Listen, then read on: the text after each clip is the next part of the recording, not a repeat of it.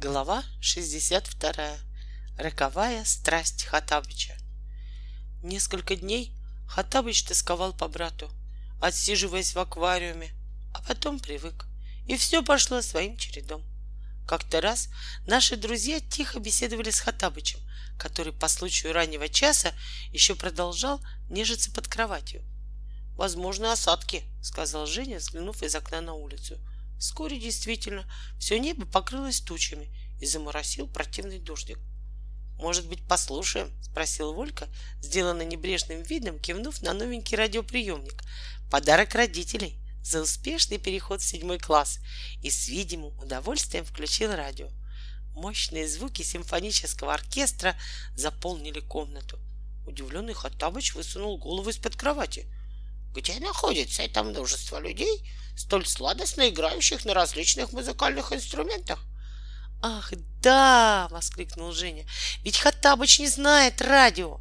Как ни странно, на Ладоге из-за спешки упустили из виду приобрести приемник для кают-компании.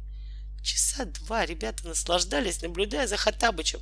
Старик был совершенно потрясен достижением радиотехники. Волька ловил для него Владивосток, Тбилиси Киев, Ленинград, Минск, Ташкент. Из приемника послушно вылетали звуки песен, гремели марши, доносились речи на самых разнообразных языках. Потом ребятам надоело радио, на улице проглянуло солнышко, и они вышли проветриться, оставив очарованного Хаттабыча у приемника.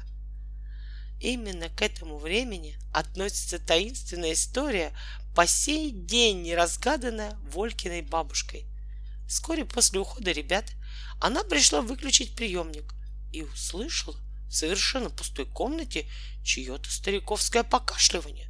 Затем она увидела, как сама по себе передвигается по шкале приемника вороненная стрелка вариометра. Перепуганная старушка решила сама не дотрагиваться до приемника, а бежать за Волькой.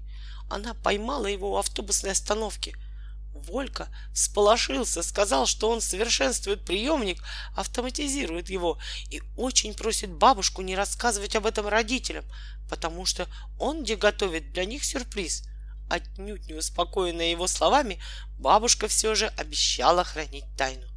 До вечера она с трепетом прислушивалась, как в пустой комнате изредка раздавалось странное, приглушенное стариковское бормотание. В этот день Приемник не отдыхал ни минуты. Около двух часов ночи он, правда, замолк, но оказалось, что старик просто забыл, как принимать Ташкент. Он разбудил Вольку, расспросил его и снова приблизился к приемнику. Случилось непоправимое. Старик до самозабвения увлекся радио.